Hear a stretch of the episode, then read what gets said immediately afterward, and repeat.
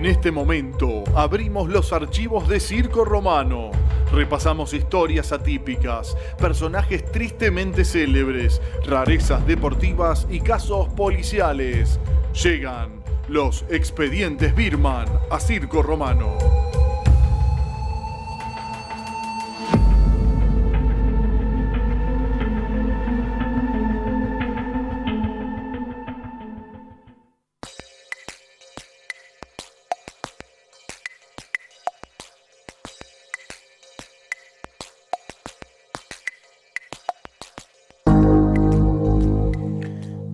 Seguimos con más Circo Romano. Ya bloque final, calculo. Expedientes Birman de octubre.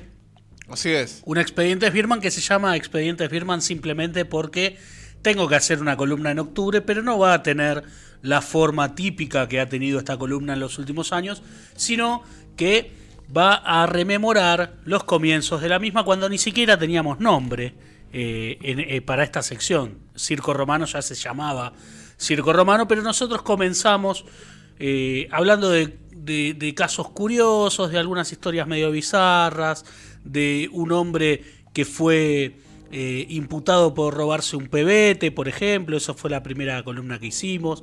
Hablamos también de deportistas que se dedicaron a la política, hablamos de jugadores de fútbol eh, africanos que han venido a jugar a nuestra tierra y también en algún momento hicimos el volumen 1 de lo que vamos a hacer hoy, que es la historia, el origen, el surgimiento de algunos dichos y de algunas expresiones populares.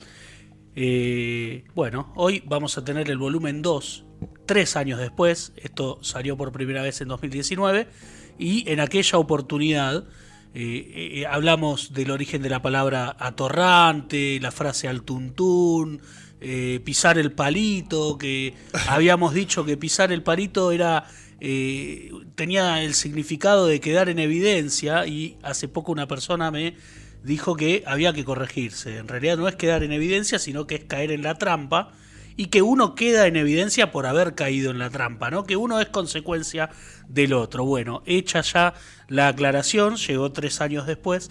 Hoy vamos a hablar. En aquel momento también habíamos mencionado a cada chancho le llega su San Martín, eh, la chancha y los 20, eh, bueno, etcétera. Me, está- estás refrescando la memoria. de todo. El origen de la palabra bondi también. Y hoy vamos a repasar algunas frases que le hemos escuchado a nuestros padres, hermanos, tíos, abuelos. eh, algunas las utilizamos seguramente en la actualidad nosotros. Y las vamos a dividir en eh, etapas. Vamos a hablar primero de la- las más clásicas. Clásicas, estas son clásicos de clásicos. Después vamos a hablar de dos palabras eh, que son traídas del extranjero, son adaptaciones, son palabras en inglés. Después vamos a hablar de algunas que han surgido en el campo. Después ya nos vamos a meter en la denominación de algunas sustancias ilegales, porque no podemos dejar de, no sé, porque no, no, no, no podemos con nuestro genio. Y al final vamos a hablar de una frase que tiene su origen en un caso policial como para no eh, descartar por esta vez el- la temática que ha sido eh, que, ha, que ha tenido eh, prioridad en muchas eh, columnas de los expedientes Birman. Así que quiero dedicar la columna de hoy a Víctor, que ha cumplido años, a Andre, que ha cumplido años también, que fue quien me trajo Armando a mi casa, a mi mascota, a mi bonito gato, a Pablo Velázquez de la Loca Rola, que es quien hace la columna de cultura canábica en nuestro programa, y a Tute, como yo dije, que a veces nos está escuchando, y que en este momento eh, atraviesa un problemita de salud, a quien le enviamos un, un deseo de pronta mejoría desde aquí, eh, desde el estudio de Circo Romano en radio.com. ¿Te parece, Moro, que empecemos? Vamos a comenzar. Bueno, ¿y el título de esta columna cuál fue? La verdad de la milanesa. Bueno, Ya tengo- arrancamos ya con el plato fuerte. Tengo ¿eh? un 6 puntos ya por haber acertado ahí. Si hay plato fuerte es la milanesa, ¿no? Un plato importante en nuestro país. ¿Cuántas milanesas por día se deben pedir eh, en los bares, en los restaurantes? Un montón, un montón. nuestro país. Bueno. De hecho, quiero, quiero traer a, a la mesa que el pollo, el querido pollo, en su último viaje, en el cual generó material para usos y costumbres, se comió una milanesa napolitana. ¿De pollo o de carne? No, no me acuerdo, no me acuerdo. Pero estaba barata, nos había dicho. Muy bien, bueno, el pollo que suele ser contenido de milanesa también. Sí, sí, sí, sí, sí, sí. Todos entendemos que esta frase apunta a una verdad no muy conocida o tremendamente difundida, pero irrefutable. La verdad de la milanesa. Frase que nunca, o sea, entiendo su significado, pero siempre me pregunté por qué. Y que trato de no decirla. No sé si alguna vez eh, acudí a esa frase, porque no soy muy, muy amigo de ese tipo de expresiones. La milanesa es obviamente un trozo de carne, o de pollo, o soja, o berenjena, o cualquier cosa que sea mojada en huevo y cubierta por pan rallado. En cuanto al origen del refrán, hay quienes sostienen que tiene que ver con la discusión acerca del lugar del nacimiento de aquel noble plato. Milán, en Italia, por ejemplo, o la zona del Río de la Plata y Austria son mencionados en distintas teorías sobre la creación de esta comida, pero sin embargo el historiador Daniel Balmaceda, que va a ser nombrado muchas veces en esta columna, asegura otra versión. El rebozado preserva la carne y cuando comemos milanesas no sabemos realmente qué hay adentro. Eso le pasaba a mucha gente en 1920, en 1930, que decían, ¿qué nos pusieron acá adentro? Recién cuando uno la cortaba y la abría, podía ver la verdadera milanesa. Así que la verdad de, la milanesa proviene de ahí. Yo no lo sospechaba, creía que, tenía que ver, eh, tenía mis dudas, no terminaba de entenderlo del todo, pero sí creía que tenía que ver con la discusión sobre de dónde viene la milanesa, pero eh, esta versión de Daniel Balmaceda parece más interesante. Eh, Esperemos tenerlo pronto a Daniel Balmaceda en Circo Romano. Te mandamos un abrazo. Levantar los bártulos. ¿Esta la usás, Moro? Mm, No, pero... Yo de vez en cuando sí. Mm, A, a ver, al igual que la verdad de la milanesa, eh, muy poco, muy poco, pero sí, o si no, Bártulo solo. Sí. La frase es utilizada a la hora de emprender una mudanza o de irse de un lugar. La expresión original era atar los bártulos y, alude a Bártulo de Sasso Ferrato, juriscon- jurisconsulto de la Edad Media, profesor de Derecho en Pisa, Bolonia y Padua. Sus obras estaban divididas en tres tomos y fueron fuente de consulta durante tres siglos. Quienes las estudiaban tomaban nota y luego ataban sus apuntes para no perder las hojas, y a esos paquetes los llamaban bártulos. Recordemos que alude a Bártulo de Sasso Ferrato. Eh, no me lo hubiese imaginado. nunca. No, tampoco. Esta frase no la utilizo, la que sigue. Zapatero a tus zapatos. No, no, no, no hay chance. No. No, yo tampoco. Salvo, me animaría a decir gente de más de... eh, Siendo un muchacho de las cuatro décadas, me animaría a decir gente de más de cinco décadas. Bueno, pero tiene un origen muchísimo más lejano en el tiempo. Me quedé corto. Y a este, a este refrán se recurre cuando queremos decir que cada uno se ocupe de las cosas que sabe y que no se meta en lo que desconoce. No te metas, loco. Zapatero a tu zapato. No me gusta. Bueno. Cuenta la leyenda que viene del siglo IV antes de Cristo. Mirá si habrá pasado tiempo. Me quedé muy corto. Y que fue el pintor griego Apeles quien lo inventó. Fue uno de los más conocidos de la Edad Antigua y Alejandro Magno lo eligió para que lo retratase. En una ocasión expuso una obra suya en una plaza pública y un zapatero le criticó la forma en que había pintado unas sandalias. Apeles lo corrigió y volvió a exhibirla. El zapatero, al ver que le había hecho caso, comenzó a marcarle otros aspectos del retrato, que creía defectuosos. Fue entonces que Apeles respondió, Zapatero, no juzgues más allá de tus zapatos. Claro, tipo dijo, sí, vos me podés corregir la, la sandalia porque sos zapatero, pero ya después no. Bueno, esa es la historia. Se habrá armado una trifulca, seguramente. Una trifulca de, de- de la edad Anotá, antigua. anotá, sí. La mar en coche, esta la propuso el pollo, Sebastián Herrera, columnista de Usos y costumbres. usos y costumbres, de esa columna de turismo interno, digamos, eh, para conocer algunos lugares de, de nuestra República Argentina. La mar en coche, según el mismo Balmaceda, en su libro Historias de las letras, palabras y frases, según él, esta expresión comenzó a utilizarse en el siglo XX en el mar Mediterráneo. En esos lados y durante aquel tiempo, viajar a la playa era un lujo reservado para pocos afortunados y era requisito excluyente tener un auto para acercarse y eso también era muy poco común debido a los costos de comprarlo y mantenerlo. Así se dio origen a la frase ir a la mar en coche, que fue acortándose hasta el día de hoy, en que es frecuente escucharla para alguien que es muy pretencioso. La mar en coche. Sí, pensaba que se utilizaba para otro tipo de situaciones. Bueno, no. Mirá, mirá, mirá. Y ahora vamos a eh, hablar de dos palabras que vienen del extranjero. Una es spam, esta la usamos todos, el spam. Así se llamó por primera vez, a ver, ¿a qué le llamamos spam? Al correo que viene a, al correo no deseado. Al correo, sí. El que va directo a- al correo no deseado. Al exceso de correo no deseado. Publicidad, todo ese tipo de cosas que te llega por mail, ¿verdad, Moro? Mensajes de WhatsApp, ¿no? Diego también, de spam. Así se llamó la primera marca, Spam, de carne en conserva que apareció con abrelatas incorporado.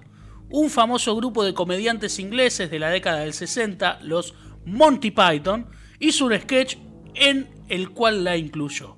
Durante la actuación los, los protagonistas asistían a un restaurante y se horrorizaban porque en todas las comidas de la carta había spam, refiriéndose a la mala calidad del menú. Es por eso que a los mails basura se los llamó de esta forma. Y ahora vamos a una palabra que eh, el señor Víctor Ribnikov, Portenials, Centennials, eh, Cine y series. cine y series y Se picó, se hashtag. picó, Centennials, eh, eh, propuso que eh, comente de dónde viene la palabra hypear, que yo no la usé nunca en la vida. Y se escribe como. H-Y-P-A-R. Se suele utilizar hype en comentarios relacionados con estrenos de cine, series o videojuegos. Hypear es estar exageradamente emocionado con algo. Proviene del inglés y es una abreviatura de hipérbole. Hyperbole, será, calculo. Figura retórica que aumenta desmedidamente lo que se expresa dentro de la literatura. Sin embargo, el uso de hype en las redes comenzó en el mundo de los videojuegos que generaban gran expectativa en el público. Ahora vamos a dos frases que surgen en el campo, en nuestro país, en el campo. Frases, en este caso las dos, extraídas del diccionario fraseológico del habla argentina, de la Academia Argentina de Letras, de Pedro Luis Barcia y. Gabriel Power, editorial MC. Levantar la perdiz es la primera, frase conocida. No levantes la perdiz. ¿Qué- a- ¿Cuándo le decís a alguien que no levante la perdiz? Eh, a ver, el, el- el tema de estas frases es justamente tratar de explicarlas. Eh, como que no levantes la perdiz es como que. Como que. shh, Claro, no, no, no. No digas nada. No avivemos giles. Claro, digamos, algo ¿no? así, algo así. No levantes la perdiz, No sí, levantes la perdiz. Que, que no se sepa mucho. Alude a exponer algo que debe permanecer oculto, dejar de ser discreto con respecto a un tema en particular. Surgió en el campo, como decíamos, porque cuando se pretende cazar una perdiz, se envía un perro amaestrado a buscarla entre los arbustos con la intención de que levante vuelo a baja velocidad y quede a la vista del cazador. A caballo regalado, ¿cómo sigue? Sí, no se le miran los dientes. Muy bien, Moro. Al mirar los dientes de un caballo, según su estado, se determinará su edad y estado de salud. Por eso, antes de adquirir un equino, es sumamente importante observar su dentadura. Pero al ser regalado, no tiene relevancia cuánto tiempo tiene, y por eso, cuando alguien recibe un obsequio, se remite a este refrán, porque le eh, para que le demos valor al gesto y no a si es de nuestro agrado o no. Esta expresión también comenzó a usarse en el campo argentino. Y como hay dos palabras que no puedo decir sin reír como escolapio, eh, vamos a meternos sin hacer apología en el mundo de las sustancias ilegales. Y si yo hablo de sustancias ilegales, hay dos palabras que se te vienen a, a la cabeza. No, no sé, no sé. A ver. Dos sí. maneras que tenemos en nuestro país de llamarle a determinada sustancia, a la misma sustancia. Dígame una. No, pasa, y pasa que hay una lista enorme. No. Sustancia pesada. Pesada. Se- a ver. Eh, Drogas merca, duras, Merca, está, merca. muy bien, merca, Iba a decir fafafa, pero no, no debe tener explicación fafafa. Podríamos haberla para, para otra edición. Tenemos que ser circo romano y no podemos decir merca sin reírnos como Escolapio. En 1919, el presidente Hipólito Yrigoyen promovió un decreto que restringía la importación del opio, además de preparados como la heroína y la cocaína. Esta normativa limitaba el consumo considerado recreativo de sustancias que hasta ese entonces se conseguían libremente en farmacias. Exacto. La cocaína no se producía en Argentina, sino que llegaba desde Holanda y Alemania, y los laboratorios que la trasladaban en gran cantidad de frascos eran Merck, M-E-R-K y Bayer, la de las aspirinas. El decreto permitía su uso médico y fue así que, por un tiempo, las farmacias continuaron comercializándola.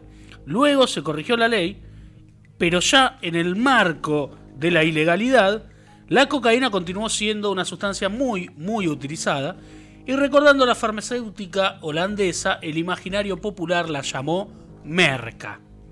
Y la otra es falopa. Falopa me parece una, una palabra Falopa. hermosa, más allá de- del significado, y que obviamente no nos vamos a hacer los boludos, la cocaína es un, un- un tema complejo, eh, y, y obviamente que, que, que trae problemas su, su uso y su abuso. Bueno, falopa, si bien conocemos el término para referirnos a la cocaína, las primeras veces se utilizó para calificar a productos de muy mala calidad o a imitaciones. Este es un uso que resurgió en los últimos tiempos. Eh, alguien dice, por ejemplo, me compré una remera pero de refalopa. Esto, esto lo, lo escuchamos a menudo últimamente. Eh, cuando yo era más adolescente, no, falopa remitía eh, a, las sustancias, más que nada. Daniel Balmaceda tuiteó que falopa en la Edad Media era un tejido de mala calidad y entonces pasó a denominar objetos defectuosos o falsos, después a las drogas adulteradas y luego a las drogas. Eso también, ¿no? Yo cuando tomo alguna medicación, cuando estoy enfermo, digo, me voy a tomar mi falopa, eh, ya como algo más general. El periodista Facundo Di Génova escribió en andigital.com.ar lo siguiente, proviene del italiano dialectal, se emplea falopa con doble P para nombrar a un estafador, a un engatusador o a un tramposo, porque falopa es una mentira, una ilusión, un engaño, lo mismo que es la cocaína para quienes la conocen de cerca. Y esto me hizo acordar a una canción de Divididos que se llama Haciendo Cosas Raras, que dice La mentira ya pegó en la sangre, por ejemplo. ¿no? Esto es un, un- un link que se me ocurrió hacer recién.